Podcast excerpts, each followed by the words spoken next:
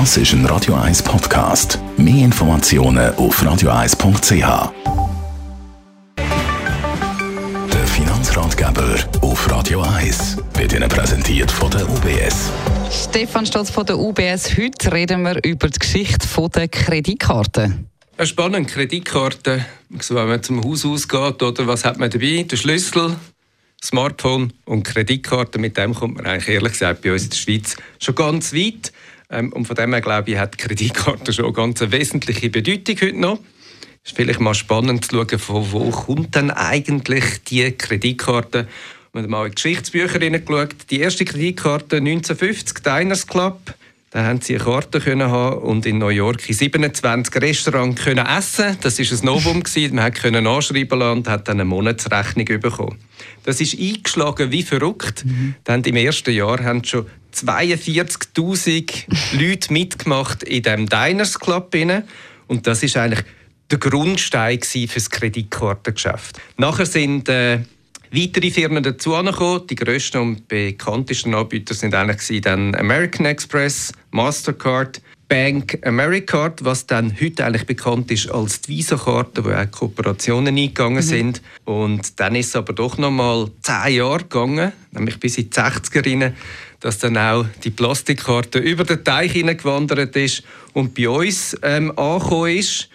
Und äh, bei uns muss man ehrlich sagen, hat das Produkt eigentlich ganz lang gar nicht so richtig eingeschlagen, weil gerade wir Schweizer und Mitteleuropäer, unser Favorit ist nicht Kreditkarte sondern die klassische EC-Karte.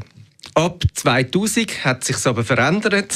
Es sind immer mehr Kreditkarten im Umlauf und heutzutage sind sage und schreibe 8,2 Millionen Kreditkarten allein in der Schweiz ah, im Umlauf. Wahnsinn! Und auch von der Technologie her ist einiges passiert.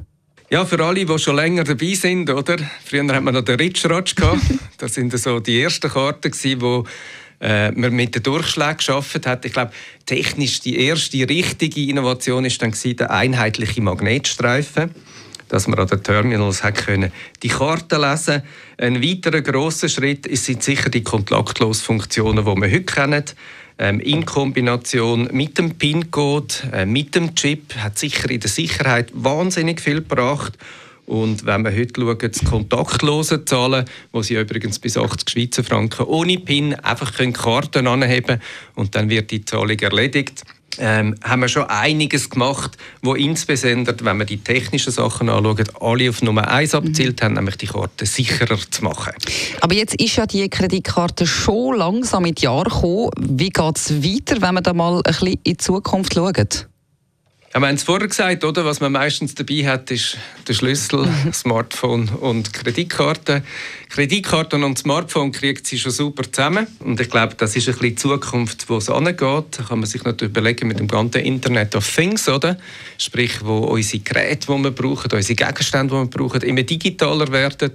Wenn ich natürlich zum Beispiel meine Kreditkarte zusammenbringen mit meinem Smartphone, vielleicht kann ich sie bald auch zusammenbringen mit meinem Auto oder vielleicht auch mit meinem Velo. Und äh, ich glaube, da ist vieles offen. Ich glaube, nochmal gesagt, wichtig sind eigentlich in der Kreditkartenentwicklung immer die technischen Innovationen gewesen.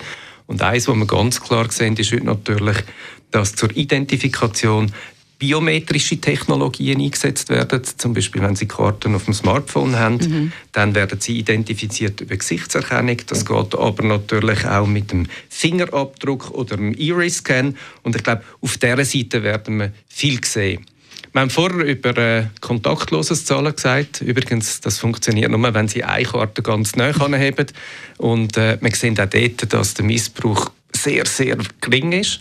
Ähm, und wir schon den Eindruck haben, dass eben gerade die technologische Innovation auch der Kreditkarte ganz eine erfolgreiche Zukunft könnte bescheren. Es geht also weiter mit der Kreditkarte. Besten Dank, Stefan Stutz von der UBS.